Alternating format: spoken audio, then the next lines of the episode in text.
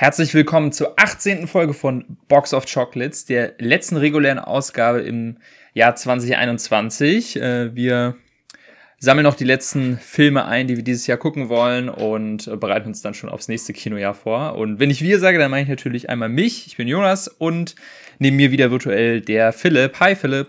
Hallo. Genau, auch heute haben wir wieder zwei Filme für euch, nämlich Hangover, den ersten Teil, und Shaun of the Dead. Und nicht wie sonst jede Folge werden wir am Ende, ähm, oder andersrum, für gewöhnlich werden wir dann am Ende der Folge neue Filme reinwerfen und auch die für die nächste Folge ziehen. Das machen wir diesmal nicht, weil, wie ja schon angekündigt, äh, planen wir für den Rest des Jahres keine weitere Folge mehr, sondern die kommt dann erst nächstes Jahr. Und jetzt wird erstmal als nächstes ein kleines Weihnachtsspecial kommen. Und dementsprechend werden wir am Ende des, dieser Folge ankündigen, über welche drei Filme wir im Weihnachtsspecial reden wollen. Und wahrscheinlich werden wir dann die Filme für nächste reguläre Folge am Ende des Weihnachtsspecials ziehen. Irgendwie so machen wir das. Genau, und dann haben wir ja noch eine Special-Folge, wo wir die Top 10 des Jahres so ein bisschen ähm, rekapitulieren wollen. Vielleicht machen wir es auch da, wissen wir noch nicht ganz, aber auf jeden Fall diese Folge dann quasi keine neuen Filme in die Box, sondern am Ende kündigen wir einfach nur an, welche Filme wir fürs Weihnachtsspecial mitnehmen. Und ja, Weihnachten ist halt ein gutes Stichwort, denn es ist kurz davor. Äh, ich weiß nicht, du bist wahrscheinlich noch, also ich bin irgendwie noch überhaupt nicht in Weihnachtsstimmung. Ich weiß nicht, wie es dir geht.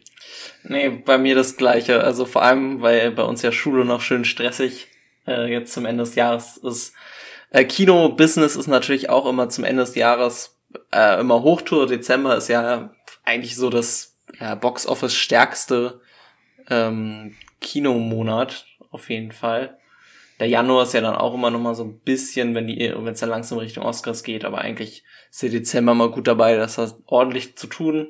Spider-Man kommt jetzt raus diese Woche. Da geht's dann richtig ab. Aber Weihnachtsstimmung kommt da weniger auf. Außer bei der Hawkeye-Serie, da kommt ein bisschen Weihnachtsstimmung aus. Ich habe sie immer noch nicht gesehen. Ähm, und ja, ich, ich weiß, ich weiß, steinig, steinige mich nicht. Ich habe jetzt schon von mehreren Quellen mir sagen lassen, man muss diese Serie gesehen haben weil sie einfach wirklich so gut ist. Ich bin da echt mal gespannt, weil ich es mir einfach überhaupt nicht vorstellen kann, aber ja, und ich, ich quäle mich jetzt noch durch die letzten drei Folgen von Loki, äh, vor, bevor Spider-Man rauskommt, weil, ja, muss ja. Und oh, ey, also für mich ist es wirklich, also schon eine, so, so eine Pflicht, also so eine Pflichthausaufgabe. Macht überhaupt keinen Spaß, muss ich sagen. Gut, Aber Hawkeye, Hawkeye sind ja nur sechs Folgen. Ich glaube, da, da kommt Loki sind auch nur sechs Folgen und es fühlt sich deutlich mehr an. Ja, gut. Also, keine Ahnung. Da, da, da bist du aber in der Minderheit, wenn du Loki nicht so, nicht so feierst. Die meisten haben ja Loki als ihre beste Marvel-Serie bisher. Ganz ja, gut. gut. Loki ist meine zweite Marvel-Serie, wenn man so will. Also, Fallhöhe ist da jetzt. Aber nee, Wonder Vision fand ich schon besser, deutlich, deutlich besser, muss ich sagen. Ähm, aber naja, wer weiß, ähm, wie Hawkeye denn ist.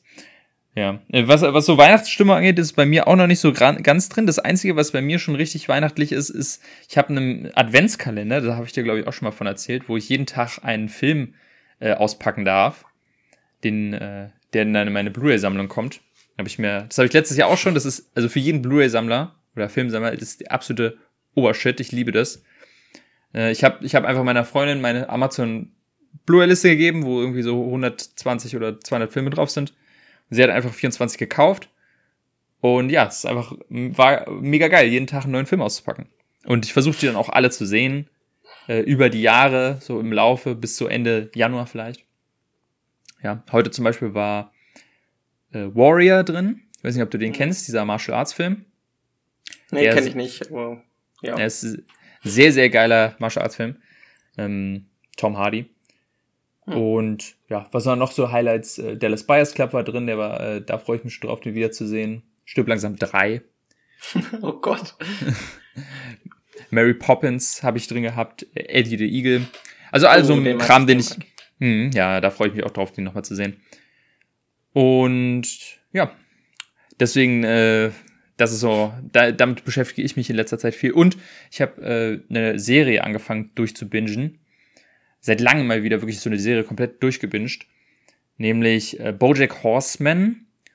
Oh. Eine Serie, die ich über alles liebe. Es ist vielleicht meine zweitlieblingsserie überhaupt. Und ich hatte sie damals irgendwie nach, nach der vierten Staffel nicht weitergeguckt. warum auch immer, ähm, und habe sie jetzt quasi am, von Anfang bis Ende nochmal geguckt, bin jetzt fast durch. Und äh, ja, also für jeden, der sie noch nicht gesehen hat, das ist eine so großartig fantastische Serie, gibt's auf Netflix. Das ist eine Animationsserie über, ja, äh, ein sprechendes Pferd in äh, Los Angeles, der ähm, ein alter äh, Sitcom-Star ist, der jetzt nicht mehr ganz und äh, jetzt mit Depressionen leben muss.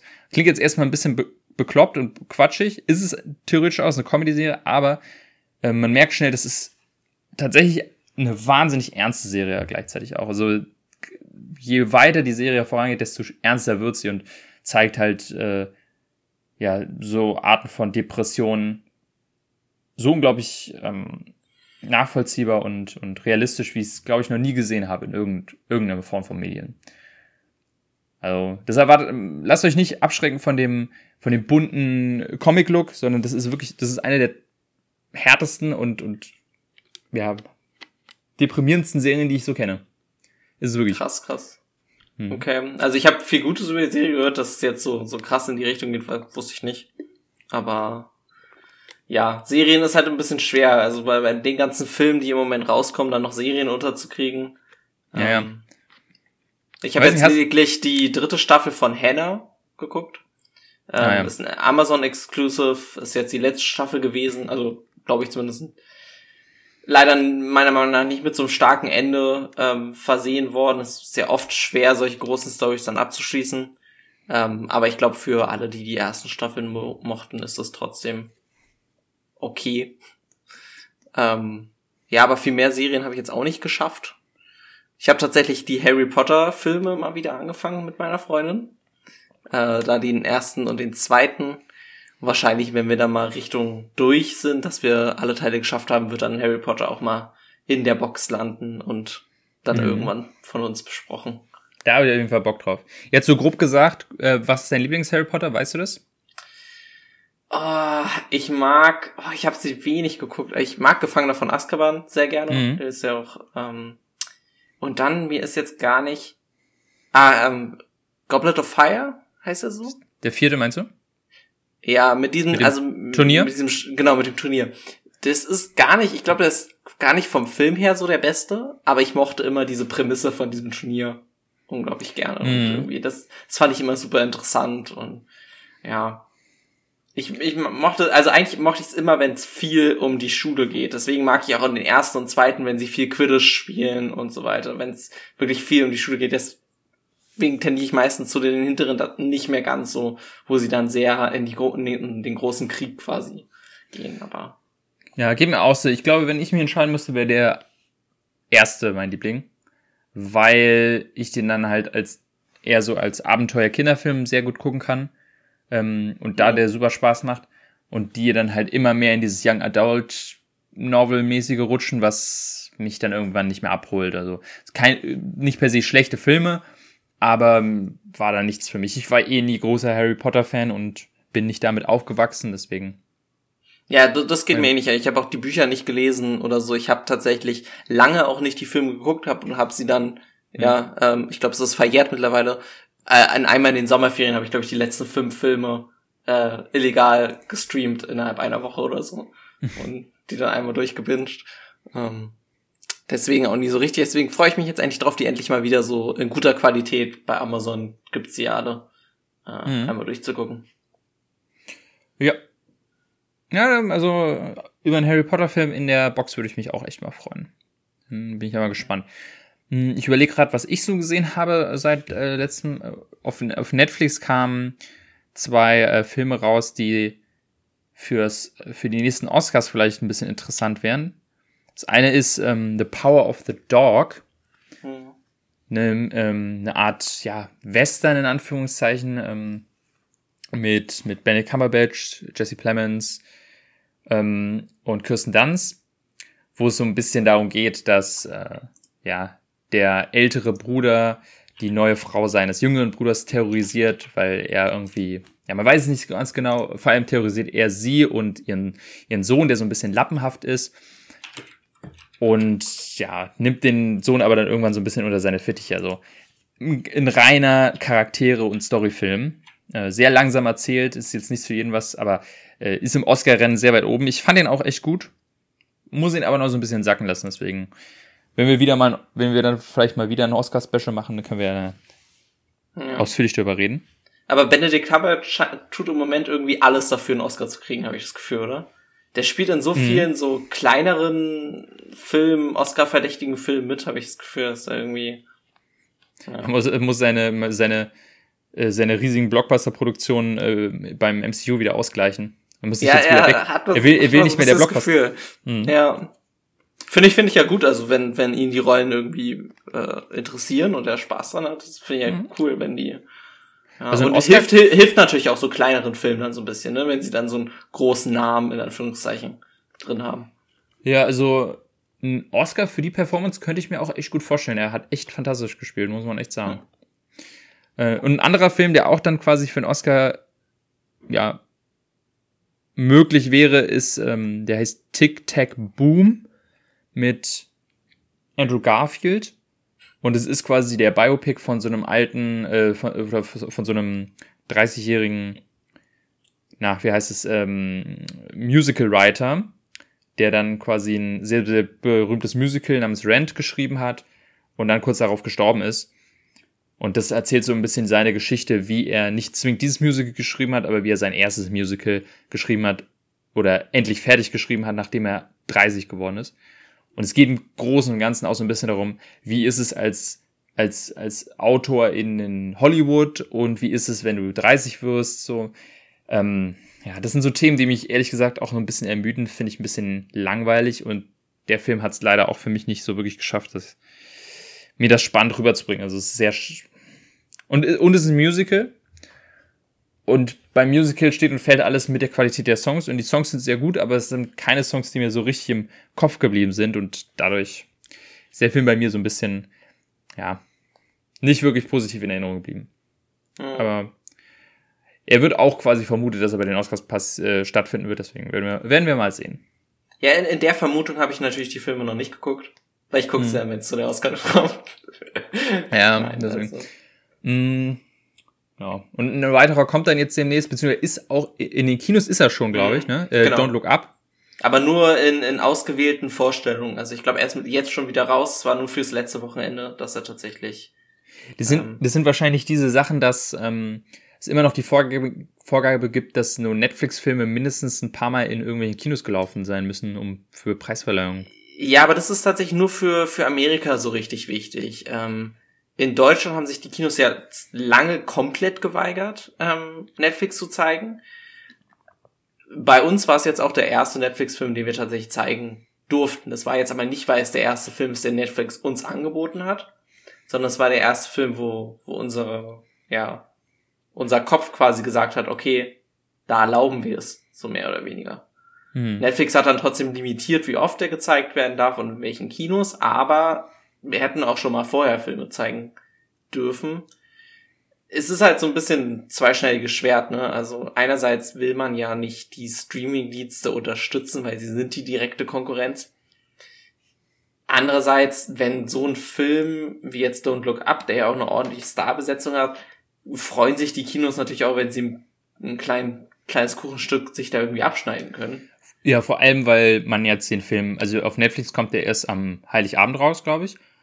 Und in den Kinos genau. war er jetzt schon zu sehen. Das heißt, für die, die richtig Bock auf den Film haben, die gehen dafür eher ins Kino.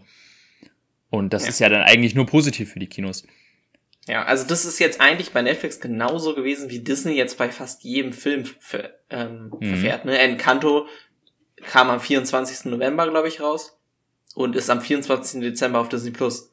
Also da ist ja auch dieser Monat dieses, ähm, dieses Window von, von 90 Tagen oder, oder noch länger, früher für, ganz früher waren es ja mal neun Monate, äh, ist halt vorbei. Ja, hm. Und da muss man sich, glaube ich, jetzt als Kino einfach anpassen. Das kommt halt darauf an, wie weit natürlich. Man kann es jetzt auch nicht übertreiben. Ich meine, es soll jetzt kein Netflix-Kino werden oder so. Und ich würde auch behaupten, dass die meisten äh, Netflix-Filme es von der Qualität einfach nicht verdient haben, ins Kino zu kommen. Definitiv. Also aber wenn man, Power of the Dog zum Beispiel, der wäre auch gut im Kino gegangen. Genau, aber in, in Red Notice muss jetzt vielleicht nicht unbedingt ins Kino kommen. Nee. Ne, also das, ich glaube, es wird sich so ein bisschen in die Richtung entwickeln.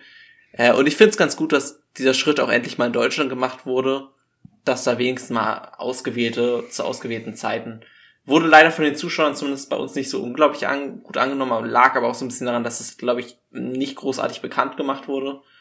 Das ist so ein bisschen.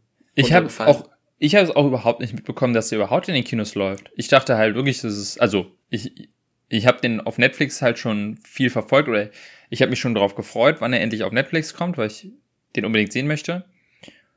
Und habe dann jetzt erst in den letzten Wochen gesehen, huch, der läuft ja in den Kinos. Also ich habe mhm. das gar nicht mitbekommen. Das ist natürlich dann auch, also bei vielen und natürlich kommt auch dazu, dass, glaube ich, viele aktuell so ein bisschen sich schwer tun, damit ins Kino zu gehen. Ja.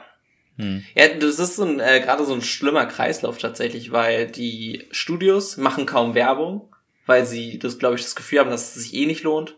Dadurch werden noch weniger Leute angesprochen, dadurch gehen noch weniger Leute ins Kino und dann wird noch weniger äh, Aufmerksamkeit auf die Filme gelenkt.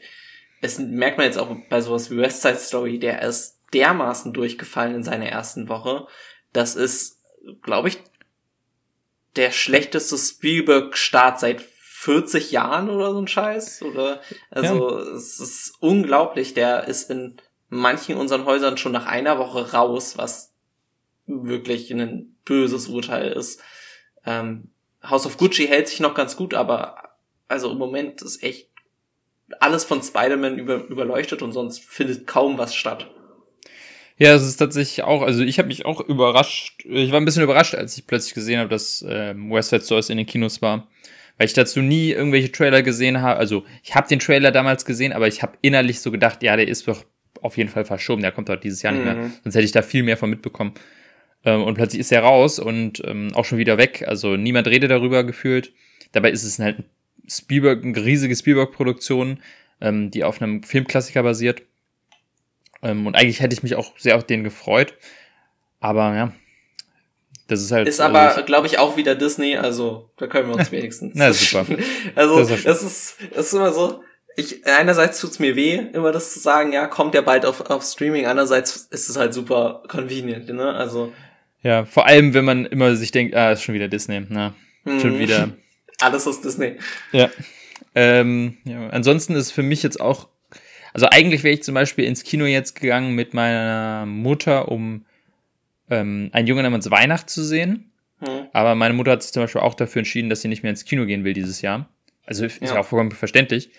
Kann ähm, ich super verstehen. Also ich werde es jetzt eigentlich auch nur noch für Spider-Man machen. Hm. Ähm, man merkt ja, glaube ich, auch bei uns, äh, als wir angefangen haben, ne, im, im Juli und so weiter, da waren wir manchmal zwei, dreimal die Woche im Kino. Ähm, jetzt ist bei mhm. mir einmal alle zwei Wochen ungefähr geworden weil es auch einfach nicht so viel Spaß macht mehr. Ne? Also mhm. man fühlt sich die ganze Zeit schlecht, man braucht gut in Berlin jetzt bisher nur 2G, aber in, in manchen Bundesländern braucht man ja auch schon 2G plus und so weiter. Das drückt natürlich. Ja, deswegen, ich werde auch nur noch für Spider-Man ins Kino gehen und für House of Gucci, weil das eh schon geplant war mit meiner Schwiegermutter. Mhm. Äh, aber ja, das äh, war es dann auch tatsächlich für dieses Jahr. Und den Rest muss ich mir dann irgendwie über Streamingdienste dann halt zu, zulegen und erst später schauen. Aber so ist das nun mal. Also ein, ein leicht äh, trauriges äh, Ende für dieses Filmjahr, was dann was äh, im was war es im Juni, im Juli doch sehr mhm. vielversprechend dann angefangen hat. Und zwischenzeitlich halt auch echt super Spaß gemacht hat, kam richtig viel wieder ins Kino, die ganzen Sachen sind nachgerückt. Ja, vielleicht haben wir dasselbe Phänomen dann äh, nächstes Jahr auch wieder im, im, im Herbst, wo dann die ganzen, die ganzen äh, Nachzügler dann alle kommen, die verschoben wurden. Ansonsten wollen wir es dabei belassen. Und äh, ja, würde sagen, können wir auch eigentlich schon zu unseren Filmen kommen, nicht wahr? Genau.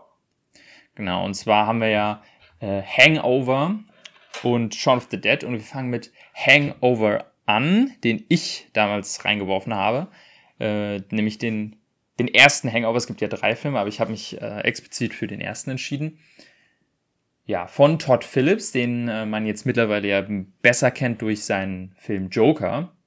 Und es geht um ja drei äh, oder oder vier ja mittelältere äh, Männer, die sich entschließen für eine Junggesellenabschied nach Las Vegas zu gehen und sich mal so richtig abzuschießen. Dabei übertreiben sie es allerdings ein bisschen und wachen am nächsten Morgen in einer völlig zerstörten Bude wieder auf und äh, wissen überhaupt nicht, was passiert ist. gleichzeitig äh, fehlt aber auch einer ihrer Freunde und sie wissen nicht, wo der ist. Und ausgerechnet ist es derjenige, der auch heiraten muss, Dementsprechend begeben sie sich jetzt auf die Suche durch Las Vegas, um irgendwie herauszufinden, was letzte Nacht passiert ist und wo ihr Freund Alan abgeblieben ist. Nee, nicht Alan, Doug. Alan, Doug. Doug, Doug ja. genau. Doug ist verschwunden. und äh, dadurch entsteht so eine Art Schnitzeljagd. Äh, sie werden, sie kommen von, von ja, Ort zu Ort äh, und sammeln immer mehr Hinweise auf, was passiert ist. Und äh, jedes Rätsel, was sich löst, ergibt zwei neue. Und am Ende gibt sich so eine ja, Komödie slash Mystery-Drama. Und ja, was, äh, wie, wie stehst du denn zu Hangover im Allgemeinen? Äh, für mich war es immer so ein Film, den man immer so, keine Ahnung, auf so einem Übernachtungsfeiern oder irgendwie mit, auf einer Klassenfahrt oder so, wo man sich dann richtig cool gefühlt hat, dass man so einen Erwachsenenfilm, weil ja die Witze dann schon relativ krass sind, in manche Richtungen so geguckt hat. Also ich habe ihn wirklich öfter geguckt, als es mir, glaube ich, lieb ist mittlerweile. Ähm, aber halt lange nicht mehr, deswegen war es jetzt auf jeden Fall nochmal okay, ihn äh, für die Folge zu gucken. Ich hatte ihn, ich kann es ein bisschen schwer sagen, ich weiß nicht, ob ich ihn besser in Erinnerung hatte, als er jetzt war. In manchen Sachen ja, in manchen nicht. Ich fand manche Witze echt kritisch. Äh, das ja. ist mir extrem aufgefallen, was mir, glaube ich, früher egal war. Ähm, dafür konnte ich dieses ganze, wie das so zusammenhängt, ein bisschen mehr appreciaten. Das fand ich ganz cool. Aber insgesamt ist es, glaube ich, so ein, so ein prägender Film unserer Generation, so blöd das klingt. Es ist so unsere mhm. Komödie. Und damit blieb er mir eigentlich immer am, am meisten im Kopf. Ja, das, das, das, da stimme ich auf jeden Fall zu. Das ist, ich weiß nicht, wann kam er raus? 2007 oder 2009, so in dem Dreh. Waren wir vielleicht so 13 oder 14? 2009, ja. 2009, ja. Ich war 14, also so eigentlich genau die Zeit, wo man so eine Filme dann halt total cool findet. Und ich weiß halt wirklich, den, diesen Film hat jeder gesehen. Ähm, den zweiten, da waren wir dann auch, ähm, und im dritten waren wir dann halt auch als, als Freundesgruppe dann alle im Kino zusammen. Hm. Und für mich ist gerade der erste halt so ein wahnsinniger Guilty Pleasure. Hm. Ähm, aus, aus vielen Gründen. Ähm, und ein, eine Besonderheit oder eine besondere Connection zu dem Film habe ich nämlich auch. Und zwar ist es einer der Filme, die ich am meisten in meinem Leben gesehen habe. Neben Charlie und die Schokoladenfabrik, da habe ich ja auch schon mal erzählt, warum das so ist. Und bei Hangover gibt es auch einen spezifischen Grund, warum ich den so häufig gesehen habe. Und zwar, ich war mal, wie alt war ich da? 15, 16 um den Dreh rum, ist meine Großmutter, äh, hatte mit mir und meiner Schwester vor, zu ihrer Freundin nach Göttingen zu fahren über eine Woche. Als Urlaub quasi was ja für mich eigentlich ja, äh, wo es kein Internet gab, muss man dazu sagen. Also für jemanden, für, gerade für mich, aber dann auch noch ein Teenager, also die absolute Oberhölle. Das, man kann sich nichts Schlimmeres vorstellen, als eine Woche alleine mit seiner Großmutter irgendwo hinzufahren, wo es kein Internet gibt. Dann ist auch noch meine Schwester kurz vor abgesprungen und ich war, ich musste wirklich alleine hinfahren. Es war die, es, also ich mochte meine Großmutter wirklich sehr, sehr gerne. Äh, Gott hab sie selig. Aber es war wirklich absolut fürchterlich. Weil so willst du keine einzige Woche in deinen Sommerferien verbringen. Und ich hatte einen Laptop dabei, den Laptop von meiner Mutter, glaube ich, mit so einem Internetstick, wo irgendwie dann pro, Mo nee, pro, Wo nee, pro Wochentag waren dann irgendwie 500 Megabyte oder so drauf. Äh, die dann immer sich wieder aufgeladen haben um 0 Uhr. Und die habe ich dann auch wirklich innerhalb von einer Stunde immer komplett aufgebraucht für YouTube-Videos. Von 0 Uhr bis 1 Uhr. Und den Rest des Tages hatte ich halt kein Internet mehr. Und ich hatte halt, ich hatte zwei DVDs mit. Die eine war Kikis kleiner Lieferservice, das ist ein Ghibli-Film, den habe ich dann einmal geguckt. Und die zweite DVD war Hangover. Und dann habe ich halt die ganze Woche lang, weil ich sonst nichts anderes zu tun hatte, Hangover geschaut. Und das dann auch vielleicht drei, viermal am Tag. Oh Gott. Dann mal zweimal auf Deutsch, zweimal auf Englisch, immer mal abwechselnd. Und ja, also bei dem Film, das hat tatsächlich auch ganz gut geklappt. Den konnte man wirklich sehen und dann direkt nochmal sehen. Und dementsprechend habe ich den innerhalb dieser einen Woche, ich glaube, 14 Mal gesehen oder so.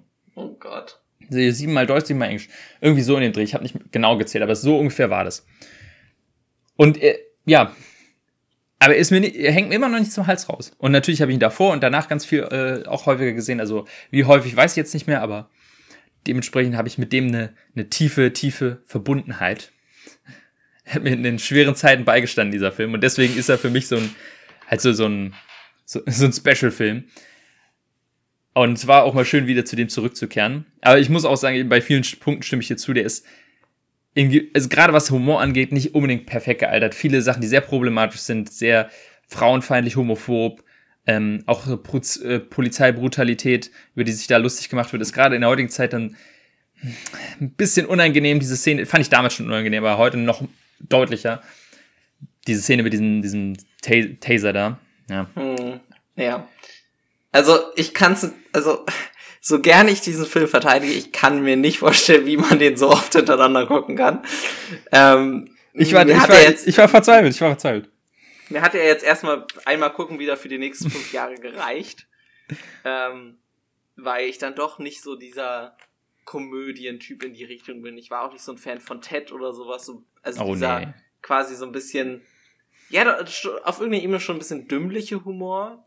Ähm, ja. War, war nie so richtig meins. Bei Hangover ging es halt ganz gut. Also bei den Secrets dann für mich gar nicht mehr tatsächlich. Aber hm. so für, für den Film lief das noch ganz gut.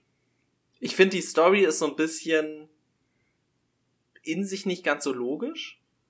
Äh, an, an einigen Punkten. Also ich verstehe zum Beispiel nicht, wie haben sie so viel geschafft in dieser einen Nacht. Also die Nacht ist ja nicht so lang und das, das ganze Zimmer ist so komplett verwüstet und da hatte ich immer so ein bisschen meine Probleme, so, da hätte ich ein bisschen mehr dann noch, noch von der Nacht gesehen. Ich, ich verstehe, dass die Prämisse genau diese ist, dass man halt nichts von der Nacht sieht. Beziehungsweise dann hier nur in den, in den Endcredits, in den mhm. Fotos so ein bisschen. Aber so, weiß ich nicht, das, das hätte ich gerne noch, noch mehr, ja, von mitgekriegt.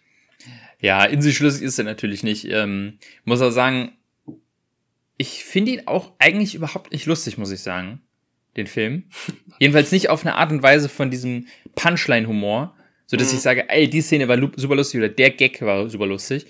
Ähm, was das angeht, finde ich den Film nicht, überhaupt nicht lustig. Ich finde ihn aus einer Situationskomik manchmal sehr lustig. Nicht so, dass man laut lachen muss, aber dass man die, die Absurdität der, der Szene gerade einfach sehr lustig findet. Zum Beispiel, wie sie da dann irgendwie sind auf dem, ähm, also auch wenn es ein bisschen platt ist, aber wie dann zum Beispiel der nackte Mr. Chow aus dem Kofferraum springt. Sowas finde ich dann lustig. Oder wie, sie, wie sie, wie sie von, von Mr. Chows Leuten auch in dem, oder allein die Tatsache, dass sie quasi einfach ähm, ein Polizeiauto haben und dann mit dem Polizeiauto ja. rumfahren.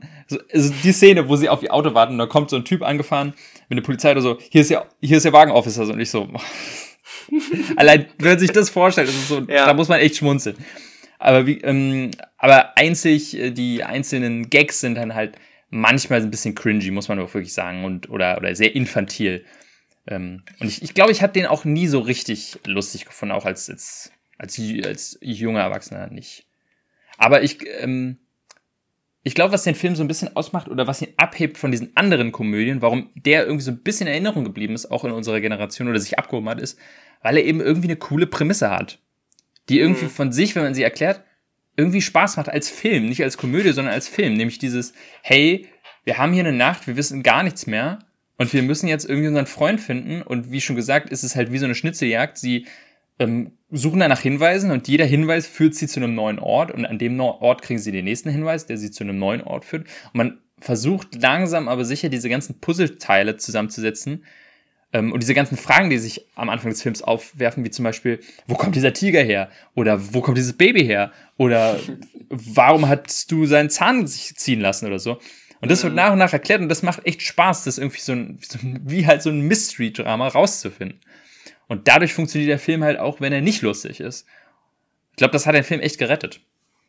Ja, auf jeden Fall. Also das, das äh, glaube ich, fasst diesen Film genau zusammen. Diese Absurdität und dann führt die Story einen ganz gut dadurch. Ich finde tatsächlich, dass ähm, der Schauspieler von Alan, mir fällt der Name jetzt gar nicht ein. Äh, Zach Galifianakis. Genau, der zieht's noch am besten raus. Ich finde, er hat die beste so Einzelperformance, wo man, wo man wirklich so sagen mhm. kann, ey, da, da landet die Punchline. Auch da sind ein paar so Hit und Miss, also nicht jeder. Aber wenigstens landen, finde ich, bei ihm einige. Bei manchen anderen, zum Beispiel dieser wiederholte Witz mit dem, ähm, dass der, dass die Freundin von dem einen mit mit einem Bartender geschlafen hat. Ja, sowas. Hängt, ja. hängt mir schon nach dem zweiten Mal äh, hinten raus so ungefähr. Aber sonst, also der, der zieht's noch ganz gut durch. Und was ich tatsächlich immer richtig an dem Film mochte, ist dieses, dass du quasi schon nach fünf Minuten, nachdem sie aufgewacht sind, schon drauf kommen könntest, wo ihr, ihr Freund ist. Ähm, mit mhm. diesem, wo sie dann quasi auch wirklich ansprechen, ey, die Matratze hängt da. Und so. Ja, genau. Also eigentlich einem quasi, es ist wenn man, wenn man aus Sicht eines Krimis sieht, gibt es einem quasi als Zuschauer die Möglichkeit, den Fall selber zu lösen. Und ja. nicht am Ende kommt der Twist und man sagt so, ja gut, da hätte ich halt auch nicht drauf kommen können. Äh, das ist sehr, sehr angenehm. Und ähm, ja, auch eine, eine, eine Erklärung, die ich sag mal in gewisser Weise irgendwie nachvollziehbar ist. Das ist, ich meine, dass in den zwei Tagen da niemand ihn da auf dem Dach gefunden hat oder dass ja. wenn die Matratze da unten landet, dass niemand irgendwie auf die Idee kommt, hm, ja, die muss ja dann irgendwo vom Dach gekommen sein oder so. Gucken wir mal danach. Oder dass generell dann nicht irgendwie mal jemand tagsüber auf dem Dach ist, weil wozu ist das Dach denn da? Aber ja. Ähm, aber an sich kann man das schon abnehmen. Ähm, der Film wird nie so hanebüchen, dass man sagt, naja, komm, das ist dann eher so, dass da da fallen dann die Sequels so ein bisschen in, die, in diese Falle. Ja gut, äh, am, am, am, am, mit dem Tiger gehen sie, finde ich, ans absolute Limit, was ja, so das, das äh, Dispension of Disbelief ist, weil wie haben sie einen großen Tiger mit einem Polizeiauto erstmal zum Hotel gebracht, dann hat der Valet akzeptiert, dass sie einen Tiger haben und dann haben sie den Tiger durch die Lobby in den Fahrstuhl in das Zimmer gebracht das kann mir keiner erklären, dass das irgendwie Sinn macht. Aber ich meine, man hat ja im Film, man hat ja im Film gesehen, wie schwierig es war, den Tiger wieder zurückzubekommen. Ja. Und man denkt, ja, dieselbe Problem müsstet ihr doch auch gehabt haben, als ihr den Tiger zum ersten Mal geklaut habt. Also und da waren ja. sie komplett besoffen und äh, hm. unter Drogen. Ne? Also. Hm. Dann klappt's natürlich, dann kann man alles hinkriegen. ja, hm. das, das ist die Message für die Kinder. Seid unter Drogen, dann schafft ihr alles. Hm. Obwohl ich tatsächlich sagen muss, dass ähm, man den Film wenigstens so gut halten muss, dass er halt in gewisser Weise Alkoholkonsum jetzt nicht idealisiert. Es, ja, er schafft es nicht wirklich, sich komplett zu distanzieren, weil am Ende ist die Message auch, ey, das war aber auch ein geiles Abenteuer so oder eine geile Nachtfahrt so wie schon. Aber trotzdem zeigt er, hey, eigentlich ist es nicht geil. Wenn man halt wirklich so sich abschießt, dass man sich an nichts mehr erinnert und alles irgendwie wieder rekapitulieren muss und fast sein ganzes Leben hingeschmissen hat wegen, seiner, einer, wegen einer Nacht, äh, in der man sich zugeschossen hat. Heute ist es wenigstens mal ein bisschen abwechslungsreich. Also auch halt, du hast ja auch schon angesprochen, Zach Galifianakis, der ist, würde ich sagen, durch den Film eigentlich auch so richtig bekannt geworden. Und das ist sein Durchbruch als Schauspieler. Ich würde ich würde fast sogar sagen, Bradley Cooper sogar auch. Also ich kann mich an keinen Film davor erinnern, wo ich ihn richtig wahrgenommen habe. Und mittlerweile ist er halt wirklich der absolute Superstar. Ähm, und ja, Ed Helms kannte man vorher schon. Ähm, aber ich glaube, die zwei hatten wirklich einen großen Durchbruch mit diesem Film. Wollen wir noch, ähm, ich weiß nicht, wie gut du die zwei, äh, Teil 2 und Teil 3 in Erinnerung hast, wahrscheinlich kaum. Ich nämlich auch nicht. Ich habe die jetzt auch nicht nochmal gesehen, deswegen. Aber ich finde es also ganz. Ich glaube, die muss man dann auch nicht so unbedingt. Also, es ist natürlich logisch bei so einem Film, der irgendwie, was hat der, 40 Millionen gekostet und hat 400 Millionen eingespielt, ist es logisch, dass es ein Sequel gibt. Ich meine, so mhm. funktioniert Hollywood. Ähm, aber ich hatte auch mal so ein bisschen Fred gelesen und so weiter, dass ich auch glaube, hätte der nicht diese dann doch so mittelmäßigen bis schlechten Secrets bekommen, wäre der wahrscheinlich deutlich höher angesehen heute, ja. der erste. Der wäre so richtig so ein klassischer Dingens. Also dem hat es nicht gut getan, dass da noch zwei oben drauf kam, fand ich. Ja, das, das glaube ich auch. Also, weil die zwei, ich finde den zweiten, der geht vielleicht noch, den kann man noch machen, aber ähm, der dritte ist dann wirklich nicht mehr gut. Äh, den habe ich damals auch wirklich nur im Kino gesehen, fand den dann schon nicht gut und habe ihn seitdem auch nicht mehr gesehen. Und ähm, ist, Hangover wäre ein Film gewesen, den man einfach als, Einst als, als äh, einzigen Film hätte lassen müssen. Und ich finde es ganz mhm. spannend, dass man bei Teil 2 und Teil 3 eigentlich genau die Fehler erkennen kann, die sich halt ergeben, wenn man einen Film wie Hangover zwangshaft ähm, ja, einen zweiten Teil rausmachen will, weil man hat im Grunde nur zwei Möglichkeiten, wenn es um so einen Film geht wie Hangover, der eine relativ spezifische Prämisse hat, weswegen er gut ist, nämlich dieses Hangover, wie, der Titel schon sagt, dass die Leute sich nicht erinnern und rekapitulieren müssen. Und das ist eigentlich nur zwei Möglichkeiten. Entweder du machst denselben Film nochmal und das ist Hangover 2, was aber nicht funktioniert, weil dann alle denken, hm, naja gut, ist irgendwie derselbe Film normal, warum gucke ich nicht nochmal den ersten? Ähm, weil das wirkt dann wie so eine billige Kopie vom ersten, weil irgendwie alles wird versucht, doppelt und dreifach so krass zu machen, wirkt dann aber halt eher affig. Auch sowas wie ähm, da äh, Stirb langsam 2 ist ja auch sowas, wo man sich denkt, ja, ist einfach der erste nochmal, aber mit einem anderen Anstrich. Ja. Und dann denkt man sich, ja. wozu braucht man das?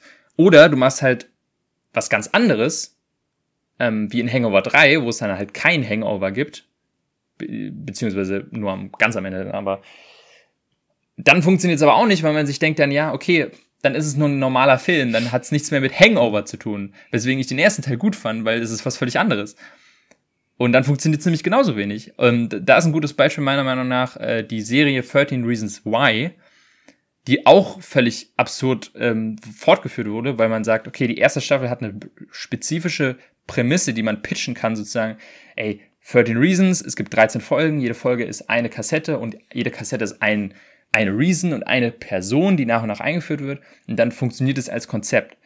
Dann aber eine zweite Staffel draus zu machen, macht überhaupt keinen Sinn mehr, weil dann ist es nicht mehr 13 Reasons Why.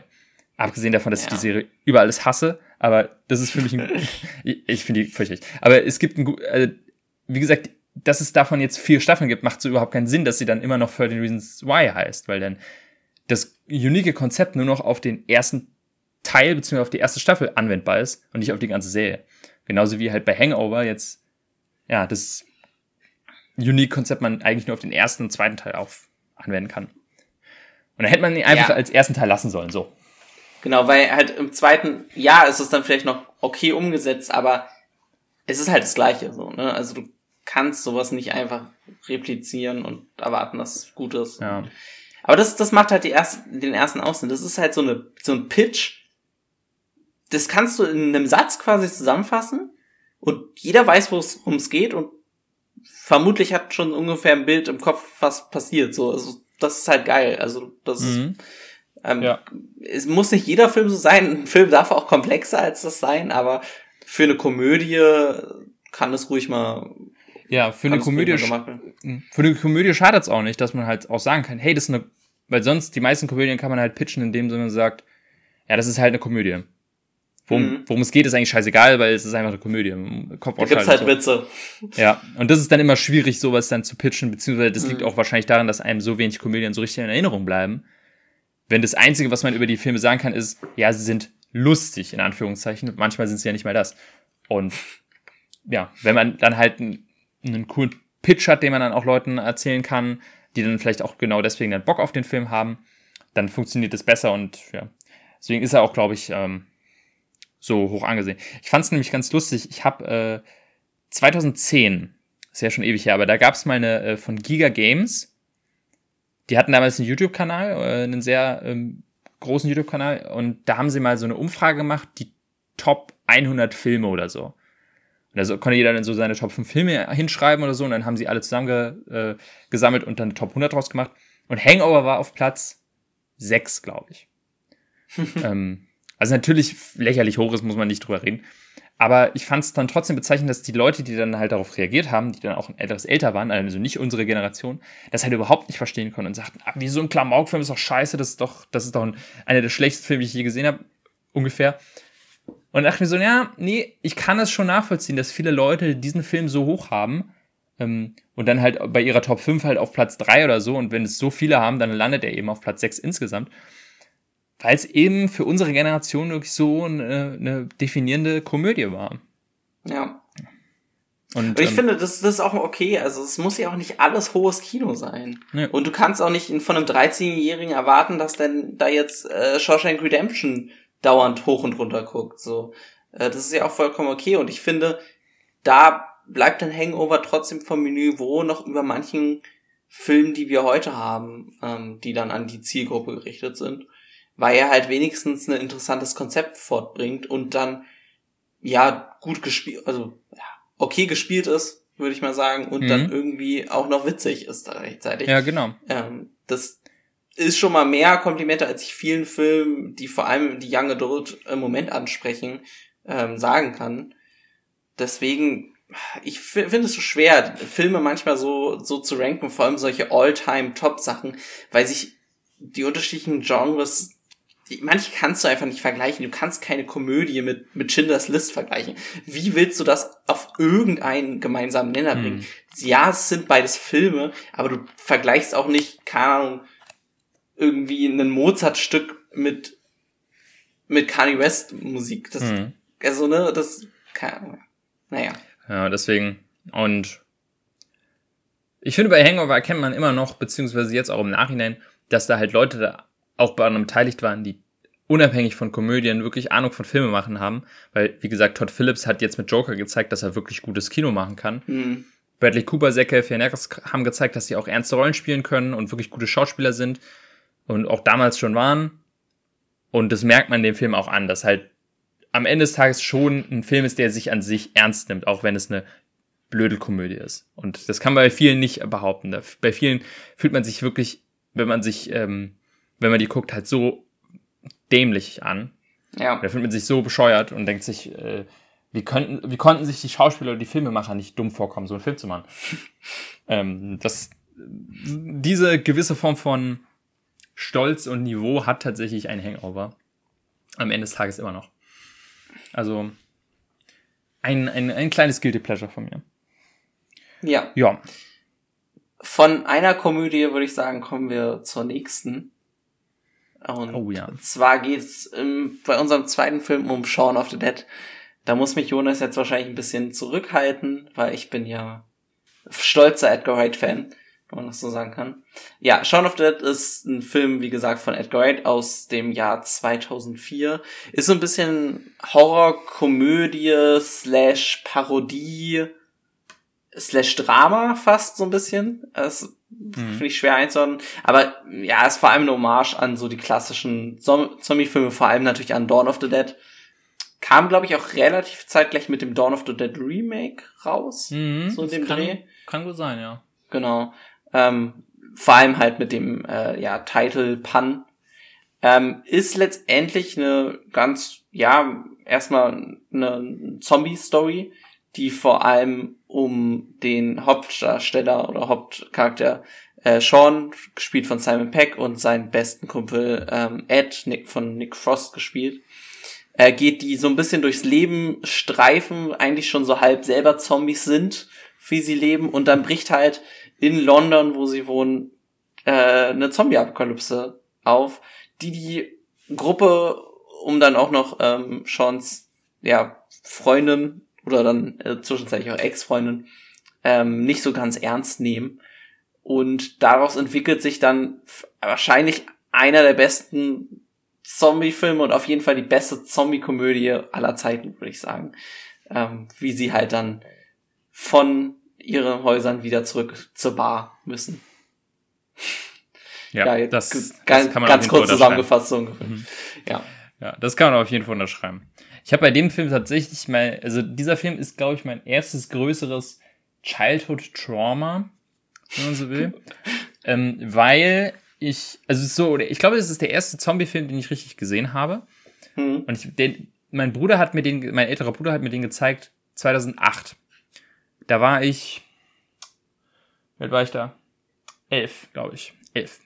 Also kann man theoretisch schon gucken und es ging auch. Aber ich weiß, ähm, wir waren da zu dem Zeitpunkt in Italien im, im Urlaub und ich habe dann alleine im Wohnzimmer immer übernachtet. Und das, die erste Nacht, also direkt nach dem Film, die war tough, muss ich sagen. Also das war das erste Mal, dass ich nach einem Film wirklich echt äh, Panik hatte, äh, einzuschlafen. Ähm, naja, der, der hat nicht umsonst ein FSK 16, ne? Also der ist, ist ja teilweise brutal. Also, also, Es gibt dann die eine Szene, wo der Kumpel da dann durchs Fenster gehoben wird und zerfleischt. das ist wirklich, bis zu dem Zeitpunkt konnte man auch sagen, okay, ja, ist ein, ein Zombie-Film, aber es geht noch. Aber die Szene, das ist schon ein richtiger. Da, da, hatte, da, hatte, da hatte ich so ein bisschen das Gefühl, Edgar Wright wollte einfach mal zeigen, er kann auch richtig Horror. Ja. So, er, er kann nicht nur Comedy, er kann auch Horror zeigen. Ja, beziehungsweise wollte dann auch nochmal ganz klar machen, das ist ein FK, FSK 16, das ist immer noch, also ist, ich würde sagen, in erster Linie ist es eine Komödie, aber es ist mhm. auch, wenn man so will, ein ernstzunehmender Horrorfilm, auf gewisser Weise. Ja. Es ist nicht irgendwie eine Horrorkomödie, ähm, wie, keine Ahnung, Scary Movie, nee, sondern genau. es ist immer noch ein Horrorfilm. Ja. Und ähm, ich glaube, nach dem Film und dann, das war der erste Schritt und dann ich glaube, ein Jahr später oder zwei Jahre später hat mir dann mein Bruder noch Dawn of the Dead gezeigt, das Remake. Mhm. Das hat mich dann auch nochmal richtig therapiert. Aber nach diesem Film, glaube ich, war wirklich der Groschen gefallen, dass ich dann, was Horrorfilme anging, seelisch tot war. Also dann konnte mich wirklich gar nichts mehr schocken. Und ähm, ja. Ich kann gerade Dawn of the Dead nicht ganz so zuhören. Dawn of the Dead ist quasi mit dem, mit dem Ende, wo sie auf die Insel kommen. Ja, genau. Aber dann trotzdem alles schief geht so. Ja, ja, genau. Ne? Das ist das ja. im Kaufhaus quasi. Da, das hat mich auch richtig traumatisiert. Also das mit dem Kaufhaus vor allem. Ich weiß nicht, ich, ob ich, welchen ich von beiden zuerst geguckt habe, ob ich erst Shaun of the Dead oder erst Dawn of the Dead. Mhm. Aber diese Vorstellung, ey, wir sind jetzt hier im Kaufhaus und da laufen überall Zombies rum. Und vor allem dann, dass die eigentlich einen super Plan haben und dann trotzdem alle draufgehen. Boah, das, das ja. fand ich schon hart. Vor, so, also. vor allem, weil die Zombies halt dann auch schnell sind. Also da, ja. äh, wo du dann meinst, wo du dir dann denkst, okay, man hat einfach keine Chance, es ist unmöglich da irgendwie mhm. zu überleben, wenn du dich nicht komplett verschanzt. Bei Dawn of the, äh, bei Shaun of the Dead konnte man ja sagen, hey, die sind langsam, da kannst du um die herumlaufen. Ich muss aber auch generell sagen, ich finde, wenn ich mir aussuchen könnte, ich meine, klar, schnelle Zombies sind gruseliger an sich, wenn man sich das vorstellt, oder wenn ich es mir aussuchen könnte, würde ich lieber mhm. langsame Zombies haben. Aber an sich finde ich das Konzept von langsamen Zombies deutlich gruseliger, weil, und, und mag sie eigentlich auch mehr, weil ich diesen, diesen Grusel von, äh, sie sind schwach alleine, aber was sie, was das Problem ist, ist die Masse, die dich überwältigt. Ja. Und dass du, wenn du nicht aufpasst, dich von ihnen umzingeln lässt und dann irgendwann nicht mehr rauskommst und dann sich so langsam der Kreis um sich schließt und sie ganz langsam auf dich zukommen oder du irgendwie in eine Ecke gedrängt wirst und sie kommen auf dich zu und du hast keine Chance zu fliehen und musst langsam zusehen, wie sie immer näher kommen. Das finde ich viel gruseliger als halt diese schnellen, ähm, diese schnellen aggressiven Zombies, die dann einfach auf dich zurennen und dich umnieten. Ja. Das, deswegen fand ich auch immer so klassische Zombies scarier als jetzt so World War Z oder mhm. solche Zombies, ne? Klar, die sind scary, aber da weißt du halt so, ja, bist halt eh tot. So, ne? Ja, dann ist es eher ein Actionfilm als ein Zombiefilm. Genau. Oder ein genau. Horrorfilm. Ja. Ähm, und bei Shaun of the Dead, das sind halt sehr, ja, es sind so ein bisschen wie die Walking Dead Zombies, ne? Würde ich so mhm. am ehesten vergleichen. Es sind halt wirklich sehr langsame, ziemlich dumme ähm, Zombies, die aber halt dadurch dann wieder viel Potenzial für Comedy bieten. Also es fängt ja schon quasi mit den, mit den ersten Begegnungen mit den Zombie an, mit der Bloody Mary, so ungefähr, ne? Ähm, ah ja. Hm. Wo, wo die dann durchlöchert wird und so weiter. Das ist, und dann, also dieser Shot durch das Loch in, in der, in, in dem mhm. Zombie ist so ikonisch, finde ich. Und da dachte ich auch so, es, das muss so viel Aufwand gewesen sein, das so hinzukriegen, dass es funktioniert, weil wie werden sie es gedreht haben? Wahrscheinlich werden sie einmal den Shot ohne Person gedreht haben, beziehungsweise einmal mit Greenscreen oder so. Ich habe keine Ahnung, aber da dachte ich so, ja, da sieht man so, dass Edgar Wright halt einfach immer den die extra Mile dann geht. Mhm. Ähm, ja, dann sonst im Film sind natürlich ganz viele so wirklich klassische Edgar Wright Sachen mit drin. Ne? Du hast quasi immer wenn ein Radio oder Fernseher im Hintergrund ist, wird irgendwas über die Story äh, geforeshadowed. Ähm, Charaktere sagen Sachen, die alle dann wieder später wiederholt werden, aber mit einem komplett anderen äh, mhm. Kontext sozusagen. Zwischendurch äh, sagt Ed quasi einmal den kompletten Film voraus, ähm, mhm. wo sie dann in der Bar sitzen und er quasi ja ja einmal die Story äh, kurz zusammenfasst. Äh, besser kann man es nicht machen, so ungefähr. Ja, und dann klar, das, das Editing natürlich, ne? Ja, genau. Es ist wie immer alles auf die Musik abgestimmt, obwohl, ähm, wenn man jetzt es mit Baby Driver oder auch zuletzt Last Night and So vergleicht, natürlich relativ wenig Musik noch äh, ist, ähm, aber trotzdem, wenn was da ist, dann hat einerseits die Musik ähm, was miteinander zu tun ist, jetzt zum Beispiel dass einmal in der Bar von der Jukebox äh, Don't Leave Me Now äh, Die Don't Stop wird. Me Now. Naja, aber der erste, das erste Song ist Don't Leave Me Now und dann das später ist Don't Stop Ach Me Now. So. Hm. Die sind dann auch noch irgendwie auf miteinander. Es ist halt jedes Detail durchdacht. Da merkt ja. man halt, da ist so viel Liebe in diesen Film gegangen. Das liegt ja auch daran, äh, Simon Peck hat ja mitgeschrieben am Drehbuch. Der hat, glaube ich, auch bei den weiteren Filmen mitgeschrieben. Also ja. bei, bei den äh, Hot Fuzz und At World's End, die ja Teil zwei beziehungsweise drei dann der ähm, Cornetto-Trilogie sind. Ähm, da irgendwie hatte ich immer so das Gefühl wirklich, dass quasi dieses ganze Set, Set die haben sich einfach alle lieb gehabt. So fand ich immer, das hat sah nach so einer coolen Stimmung aus. Und man merkt es irgendwie den Schauspielern an, dass die einfach Spaß hatten, den Film zu drehen. Ich hatte mir auch ähm, ein bisschen das Commentary angeguckt von, von Bill Nye und wie heißt sie? Die Schauspielerin, die Barbara spielt. Das ist äh, boah, fast noch. Das Comment, also wenn du da irgendwann nochmal zukommst, das Commentary dir anzugucken, ist es fast witziger als der Film selber. Ähm, so weil es genau dieser britische Humor, der manchmal nicht so meins ist, aber manchmal auch so dermaßen witzig sein kann. Ähm, das, ja, ich, ich bin hier nur am, am Ragen, ja. ja, aber da, da kann ich mir auch wirklich nur anschließen. Das ist, also, der Humor ist einfach top-notch in dem Film, der, der, äh, auch, auch viel wieder dieses nicht unbedingt Punchline, obwohl es da auch viele mhm. lustige Punchline-Szenen gibt. Aber allein die Situationskomik ist manchmal halt so genial, wie halt gerade am Anfang dann halt irgendwie Nick Frost und Simon Peck diese Zombie-Apokalypse überhaupt nicht ernst nehmen oder die nicht realisieren, wie ernst es ist. Und es ist einfach so geil, wie sie dann halt diese, gegen diese zwei Zombies kämpfen müssen und dann halt erstmal seine Platten nach außen stellen und dann da durchgehen, welche er werfen darf und welche er nicht. Und dann die kommen langsam auf die zu, die Zombies, und so, na, kann ich die werfen? Nee, nee, nee. Oder, ja, das, ich mag die eigentlich. Also, nee, schmeiß mal lieber nicht. Es ist einfach so lustig. Und äh, die, der, der Film ist halt voll davon, dass er halt einfach von Anfang bis Ende eigentlich nicht so richtig ernst ist. Trotzdem aber so konsequent, dass auch mal Leute einfach sterben, weil sie sich dumm anstellen. Ähm, also es, er schafft diese wunderbare Waage zwischen, er ist eigentlich konstant nur klamaukig aber nicht so, dass man sich dabei bescheuert vorkommt, sondern er nimmt trotzdem noch die, das Setting und die, die Story und die Charaktere so ein bisschen ernst und versucht immer noch am Ende des Tages eine Geschichte zu erzählen. Ähm, und ja, es, es ist, glaube ich, einer der lustigsten Filme, die ich so kenne. Gerade dieser britische, trockene Humor ist manchmal so genial. Mhm. Ähm, Gerade wenn ich dann, ich glaube, ich habe ihn zum ersten Mal auf Englisch gesehen, dann auch schön mit dem, diesen britischen Akzenten.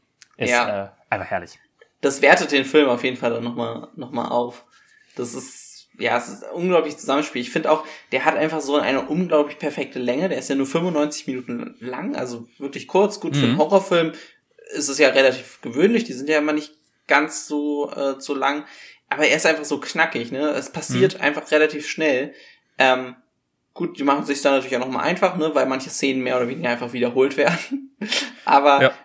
aber halt so perfekt, ne? Also dieser, dieser Walk, wo er zum Laden geht, hm, der einmal gedreht, einmal gedreht ist, äh, wo er, wo es noch keine Zombies gibt. Und dann später nochmal, ähm, gibt es ihn nochmal, wo schon Zombies sind. Er aber im Hintergrund nicht bemerkt, dass Zombies da sind und einfach alles quasi gleich ist. Außer so ein paar Details, die dann anders sind, so wie Blut am, am Kühlschrank und so weiter. Ähm, oder mein Lieblingsdetail, dass er dann eine äh, Coke Light nimmt statt einer normalen Coke, weil er sich ja für Liz bessern will, finde ich. Also wirklich so unglaublich kleine Sachen. Ähm, das ist wie die, wie die Anfangsszene bei Baby Driver, wo man so richtig ja. viel wo man so richtig viel rauslesen kann und auch bei diesen beiden Szenen, wenn man sie so nebeneinander stellt, wie viel kleine Detailarbeit da reingemacht wurde, dass quasi, mhm. ne, beim einen Shot läuft er vorbei und es geht jemand gerade aus einer Tür, und beim anderen Shot geht er vorbei und man sieht, wie, ähm, wie die Tür einfach offen steht und man nur irgendwie sieht, dass da irgendwie Sachen am Boden liegen. Oder es rennt jemand an ihm vorbei beim zweiten Mal, beim ersten Mal geht die Person an ihm vorbei. Also so genau gespiegelt. Ich, ich glaube, beim, beim ersten Mal joggt sie und beim zweiten ja. Mal joggt sie dann vor Zombies quasi weg. Ja, genau. Und es ist einfach, also auch so viele coole Sachen, wie zum, oder wie der, wie der, ähm, der Obdachlose quasi beim ersten Mal fragt er ihn nach, äh, nach Kleingeld und beim zweiten Mal ist er ein Zombie, der auf ihn zuläuft, aber es ist, sieht genauso gleich aus. Ähm, und ja, äh, viele, ähm, gerade auch der Anfang, wo die Zombie-Apokalypse noch nicht ausgebrochen ist, gibt es auch schon viele Gags quasi und alle sehen eigentlich schon aus wie Zombies. Ja. Die Anfangssequenz ist eigentlich auch so, dass man so sagt, ey, wir sind eigentlich alle schon Zombies in unserer, ähm, in unserem Leben. Eigentlich auch ganz nett, äh, niedlich. Und im Großen und Ganzen, ich meine, 2004, da war dieses Thema Zombie-Film auch noch gar nicht so, also war relativ unverbraucht, würde ich behaupten. Ich, meine, ich kann mich jetzt in die mhm. Zeit nicht mehr zurückversetzen, aber heutzutage ist halt, hängt einem Zombies eigentlich schon ein bisschen aus dem, zum, zum Hals raus, würde ich sagen. Weil es halt irgendwie so viele, so viel Scheiß gibt, aber ich glaube, damals war das noch anders. Ja, ich glaube, das ist, kann man so ein bisschen mit, mit Walking Dead. Wann, wann kam Walking Dead raus? Ja, Walking Dead kam erst 2010 raus. Mhm, genau. Also. Das hat wirklich, glaube ich, das, das war nochmal die, das hat Zombies nochmal richtig groß gemacht. Genau, genau. Also, das Dawn of the Dead Remake weiß jetzt nicht, wie groß das lief. Ähm, aber Zombies waren so ein bisschen, glaube ich, verschwunden. Sie waren auf jeden Fall, ich glaube, sie waren auf jeden Fall nischig. Sie waren so halt dieses, ähm, ja, Horrorfilm-Liebhaber-Ding. Hm. Und heutzutage so ein Zombie-Film, damit kann ja jeder was anfangen. Zum Beispiel, ich bin ja auch, oder wir sind ja beide auch relativ groß, was Brettspiele angeht. Da ist zum Beispiel Zombie auch ein wahnsinnig verbrauchtes Thema. Das ist irgendwie, es gibt tausend ja. Brettspiele mit Zombies und jedes äh, Brettspiel hat dann noch seine Zombie-Variante bekommen. Mittlerweile ist es Cthulhu. Früher war es Zombies, hm. aber das ist halt auch, ähm, ja, das, da, da war, glaube ich, einfach Edgar Wright einfach auch so ein bisschen äh, genau im richtigen Zeitgeist. Ähm, ja, der ist ja auch so, den juckt es ja auch nicht, ne? Ob sein Film jetzt irgendwie gerade trendig ist oder so. Hm. Machen es halt einfach irgendwie. Ja, genau. Um, und ja, wie du schon meinst, man merkt einfach allen an, dass sie halt echt Bock auf diesen Film haben. Dass sie nicht insgeheim denken, das ist ein Quatschfilm oder es ist nur, sie machen es nur für ihr, damit sie irgendeinen Schauspielerjob haben, sondern irgendwie glauben auch alle, es ist schon ein guter Film, den sie abliefern. Und ich weiß gar nicht, Edgar Wright, ich glaube, es war ja sein erster Kinofilm, ne? Wenn ich so überlege. Ich weiß, weiß gar nicht, wie, also wirklich groß war er ja nicht, ne? Das ist ja eine ganz kleine britische Produktion, wenn man so will. Ähm, ich weiß auch gar nicht, was der damals gekostet hat. Wahrscheinlich nicht so viel. Denke ich auch nicht. Also, ich weiß nicht, Simon Peck war damals auch noch nicht so groß, denke ich. Der ist, glaube ich, auch durch Shaun of the Dead groß geworden, würde ich mal sagen. Mein groß, so richtig groß ist er jetzt auch nicht, aber. Ja, ich glaube, der war wahrscheinlich, äh, also er war, glaube ich, im britischen Markt relativ bekannt. Hm. Ähm, aber jetzt nicht ähm, großartig weiter. Das ist ja oft so, also der britische Markt ist ja eh nochmal so ein bisschen so ein eigenes Universum. Er hat tatsächlich auch nur 30 Millionen eingespielt ursprünglich. Mhm. Das ist echt nicht viel. Der ist, glaube ja, der ich, wirklich sich, Schwede erst.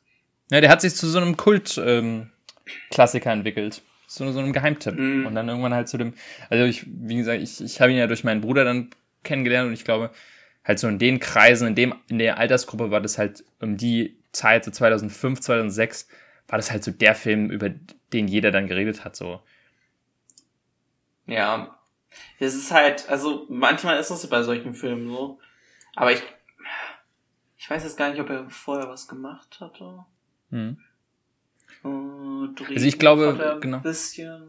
Ich glaube nämlich, also so richtig Kinofilm, seine eigene Regie, das müsste sein erster gewesen sein. Dann kam ja hm. dadurch die Cornetto-Trilogie, ich glaube Scott Pilgrim war 2010, Baby Driver ja auch erst später und jetzt, also ich denke ja. mal, das war sein erster.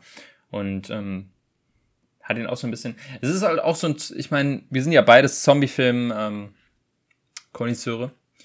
Aber so ein bisschen ist es ja auch Guilty Pleasure, weil für viele muss man sich auch echt, also generell muss man sich für dieses Genre ja auch so ein bisschen schämen. Weil halt so viel Müll da kommt und so viel Scheiße. Ähm, ja. Und meistens ist es auch, also es gibt wirklich eine Handvoll Zombie-Filme, die ich auch wirklich gerne gucke, aber ich gucke viele Zombie-Filme und reg mich dann häufig drüber auf. Army of the Dead zum Beispiel, fand ich scheiße. Mhm. Richtig scheiße. Aber es war halt ein ne, Zombie-Film. Und es ist wenigstens auch mal ein Zombie-Film, über den man sich nicht schämen braucht und einfach einfach sagen kann, ey, das ist ein echt geiler Film. Gute Komödie, ja. guter Zombie-Film.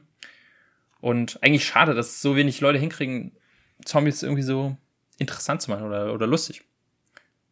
Hm. Ist es dein Lieblingsfilm aus der Cornetto-Reihe? Ähm, ich würde sagen, ja. Also entweder der oder Hot Fuzz, aber eigentlich müsste ich sagen, es ist Shaun of the Dead.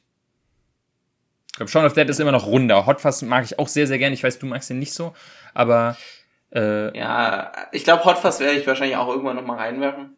Ja, ich, ja. den würde ich nämlich auch gerne nochmal nachgucken. Ich weiß auf jeden Fall, mhm. den fand ich nie so komplett rund. Der hat mich irgendwie immer gestört an der Struktur.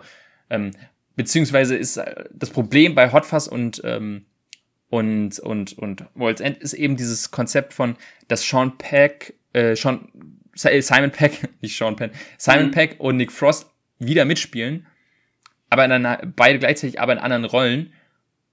Ähm, und die Rollen aus Shaun of the Dead kriegt man irgendwie nie so richtig aus denen raus, finde ich. Jedenfalls nicht in der Cornetto-Trilogie. Ich weiß, in World's End zum Beispiel spielt Simon Peck so einen, ähm, ja, so, so, eine, so ein, so ein, so ein, so, so ein Rock'n'Roll-Typen, so einen richtigen mhm. Draufgänger. Und das nehme ich dem halt so überhaupt nicht ab. Und, und, und Nick Frost zum Beispiel spielt diesen total anständigen Familienvater, der halt äh, äh, dann erwachsen geworden ist und kein Bier mehr trinken will. Und das kannst gerade, also an sich könnte ich den halt, die sind immer noch gute Schauspieler und an sich kann man die in anderen Rollen schon sehen. Aber die beide zusammen in einem Film funktioniert dann häufig nicht. Man sieht dann trotzdem halt, ne, die beiden aus Shaun of the Dead. Und das, das ist, glaube ich, ein Grund, warum für mich Hot Fuzz und World's End nie so so komplett großartig geworden sind, weil ich das, mhm. dieses Bild nicht aus mir rauskriege. Ja, also das geht bei mir, ich kann es aber verstehen. Ähm, ich glaube, ich habe sie mit genug Abstand geguckt voneinander, dass mir auch zumindest beim ersten Mal nicht so ging. Ähm, ja, aber ich würde auch, also Shaun of the Dead ist schon schon ganz ganz weit oben. Ich habe ja, ich bin ja ein großer Verteidiger von äh, At World's End, der ist ja von den meisten als der schlechteste auf jeden Fall angesehen. Ja, von mir auch Aber- zum Beispiel, aber Ja. Ähm, ja, aber trotzdem, also bei mir weiß man ja eh, Edgar Wright ist eh ganz oben, egal welcher Film. Aber gut. deswegen, also was, was ähm, Shaun of the Dead angeht, ist es einfach so ein Kultklassiker, muss man da wirklich sagen.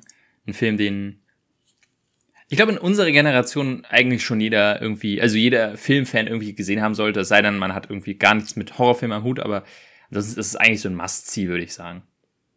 Ja, aber er hat ja jetzt auch keine Jumpscares im großen Sinne, so dass man jetzt wirklich ein Problem, finde ich, haben Deswegen. müsste mit Horror. Also, Ja, wie gesagt, nachvollziehen kann ich häufig sowas nicht, aber me meiner Freundin wäre das zum Beispiel deutlich zu gruselig.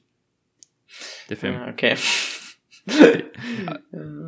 Aber die, der wäre auch Harry Potter ähm, 1 schon zu gruselig. Also deswegen. Ey, aber kein Scheiß, Harry Potter 2, die Szene mit den Spinnen, da, da kacke ich mir heute noch. Das finde ich heute noch schrecklich. Sind die in einem Wald, also im Wald? Ja, genau, mit dieser Riesenspinne und dann kommen Spinnen von einer, aller Seite. Das ist, das, da kann ich tatsächlich verstehen. Den finde ich tausendmal scarier als Shaun of the Dead oder den finde ich scarier als The Nun oder so, so ein Scheiß, weißt du? Mhm. Diese Szene. Das kann ich gar nicht ab. Obwohl ich eigentlich sonst kein Problem mit Spinnen habe, aber nee, das, das geht gar nicht. Ich kann nicht so in Erinnerung. Aber ja, Harry Potter. Guck, guck, guck's dir auf YouTube mal an. Äh, es geht. Will ich auf jeden Fall nachholen. So. Hast du sonst noch was zu Shaun of the Dead oder? Nee, eigentlich nicht. Genau, Hast, also hast du, wa, wa, was hast du ihm äh, auf Letterbox gegeben? äh, vier Sterne. Vier von fünf. Aber äh, ja. Vier Sterne sind bei mir schon relativ hoch. Ich weiß, Also, wie ich gesagt, weiß, ich, weiß. deswegen, ich, Ich habe ihm da, tatsächlich auch keine 5 gegeben. Also ich habe jetzt, hab mir auch keine 5 gegeben. deswegen Ich weiß vielleicht nicht warum, aber ja. Ja, mit einer neuen könnte ich auch leben, aber ja, wie gesagt, es ist, ich will mich da nicht zu sehr fokussieren. Aber ich habe ihm ein Herz gegeben. Ne? Das, ich Ja, gebe nicht vielen, vielen Filmen ein Herz. Ich gebe fast allen Filmen irgendwie ein Herz. Ne, ich, ich mache irgendwie. ich Ich Ich gebe so gut wie jedem Film ein Herz über, der drei Sterne oder mehr hat, glaube ich. nee, das ich, da, mit den Herzen bin ich dann jetzt ein bisschen vorsichtig, damit ich sage, okay, ich kann einen Film zum Beispiel vier von fünf geben, weil ich ihn als guten Film betrachte, aber wenn ich ihn nicht wirklich persönlich mochte, so sehr, dann gebe ich ihm kein Herz. Zum Beispiel, ich habe letztens ähm, In the Heat of the Night gesehen, das ist äh, Hm. ähm, ja, ein Film von aus den 50ern, der auch damals den Oscar für den besten Film gewonnen hat und äh, einer, also ein absoluter Filmklassiker und ich fand ihn auch echt gut und habe dem, glaube ich, äh, vier von fünf gegeben, aber ich hatte halt nicht so diese persönliche Connection, dass ich sage, boah, richtig geiler Film, habe ich richtig Bock drauf und habe dem deswegen kein Herz gegeben. Aber einem Hangover habe ich zum Beispiel ein Herz gegeben. Auch Ja, wenn der okay, nur sieben. Das kann ich auch verstehen. Also ich, weil mir fällt jetzt kein Beispiel an, wo ich jemanden wirklich hohe Punktzahl gegeben habe und dann kein Herz. Aber ich habe, glaube ich, zum Beispiel sowas wie Transformers oder so, habe ich, glaube ich, zwei Sterne gegeben und trotzdem Herz. Weil, Ja, so Guilty Pleasures, ne? Also wenn man, ja, genau. wenn, man- wenn man so ein bisschen eingestehen kann, ja, es ist kein Meisterwerk, aber ich mag ihn einfach. Hm. Oder ja, es ist ein Meisterwerk, aber ich mag ihn nicht. Gibt's ja beides. Ja, Ähm, bei Shaun of the Dead kann man beides sagen. ja, So, ich auch. genau. Das soweit zu Shaun of the Dead. Ähm, da ähm, hat auf jeden Fall sehr Spaß gemacht, jetzt endlich mal über auch einen ganz, ganz tollen Zombie-Film zu reden. Wir haben ja noch einige drin, da, da kommt ja noch einiges. Haben wir? Zombie-Filme? Ich weiß gar nicht. Naja, äh, 28 Days Later ist glaub ich, Stimmt, noch 28 drin. Days Later ist ja auch noch drin, ja. Ich glaube, Ich das glaube, ich, glaub, ich werde Dawn of the Dead wahrscheinlich auch irgendwann nochmal reinwerfen. Mhm. Ähm, ja, Ich da auch. kommt noch einiges. Das ist, Ja, ja, wir können auch häufiger über Zombies reden. Und jetzt würden wir quasi eigentlich ja, wie, also wie schon angekündigt, am Ende der Folge würden wir für gewöhnlich neue Filme in die Box werfen und auch ziehen für die nächste Folge. Aber das machen wir diesmal nicht, denn für das, den Rest des Jahres werden wir uns für, im regulären Programm verabschieden. Die 19. Folge kommt dann halt erst, ja, erste Januarwoche oder äh, erste Januarhälfte sozusagen. Wissen noch nicht genau wann. Dann das, ähm, aber quasi jetzt in einer Woche circa, also ich denke mal, wir werden das dann kurz vor Weihnachten hochladen, kommt unser Weihnachtsfilm-Special. Wir haben uns überlegt, drei Filme dafür dann zu besprechen. Einen habe ich mir ausgesucht, einen hat Philipp sich ausgesucht und einen haben wir so uns beide darauf geeinigt. Und die würden wir jetzt einmal ankündigen, damit ihr auch noch Zeit habt, die zu sehen. Und ja, ich, ich überlege mal, willst du, vielleicht willst du anfangen mit deinem Film? Ja, ja, gerne. Ich habe einen ganz, äh, ja, einen Film, den ich immer mit meiner Familie geguckt habe. Und zwar Das Wunder von Manhattan. Oder ich glaube am Original Miracle of irgendwas. Ich kann es jetzt gar nicht nennen. Äh, 34th Street, ja. Genau, genau. Äh, ist auf Disney Plus, das heißt ziemlich einfach zu gucken. Genau. Wir reden ja. aber über den neuen genau. mit David Edinburgh. Hm? Ja, genau. Also ich glaube, der Original ist irgendwie aus den 50ern oder so, sondern und wir reden aus dem aus den 90ern oder 90ern, ja. 95, ja. Ich habe ihn tatsächlich nämlich schon gesehen, also. Okay. Also das Wunder von Manhattan. Dann, ähm, ich habe mich entschieden für einen etwas moderneren Film. Ähm, mein absoluter Lieblings-Weihnachtsfilm, äh, der aber jetzt erst seit neuestem das, äh, diese Position be bedient, nämlich rede ich von Klaus. Den gibt's auf Netflix. Das ist ein, ein europäischer Animationsfilm. Ähm, und den finde ich unglaublich schön. Den finde ich, sollte jeder, der sich mit Weihnachtsfilmen gerne befasst, unbedingt gesehen haben. Und äh, da ich eh Animation mag, freue ich mich dann auch darüber zu reden. Deswegen für mich, der, mein Film ist Klaus, den gibt's dann auf Netflix, ist eine eigene Produktion. Also jeder, der Netflix hat, kann den dann schauen. Kann ihn auch nur auf Netflix schauen. Und äh, genau, dann haben wir also Das Wunder von Manhattan, Klaus. Und als dritten Film haben wir uns so einen rausgesucht, der halt so ein absoluter Klassiker ist, den wahrscheinlich die meisten sowieso schon gesehen haben. Und wir beide aber, also ich auf jeden Fall hatte Bock, den einfach auch sowieso nochmal zu sehen, weil ich den lange nicht mehr gesehen habe. Und zwar geht's um Kevin allein zu Haus. Den allerersten, ne? Und nicht den dritten Teil, der jetzt kurz mal rauskam.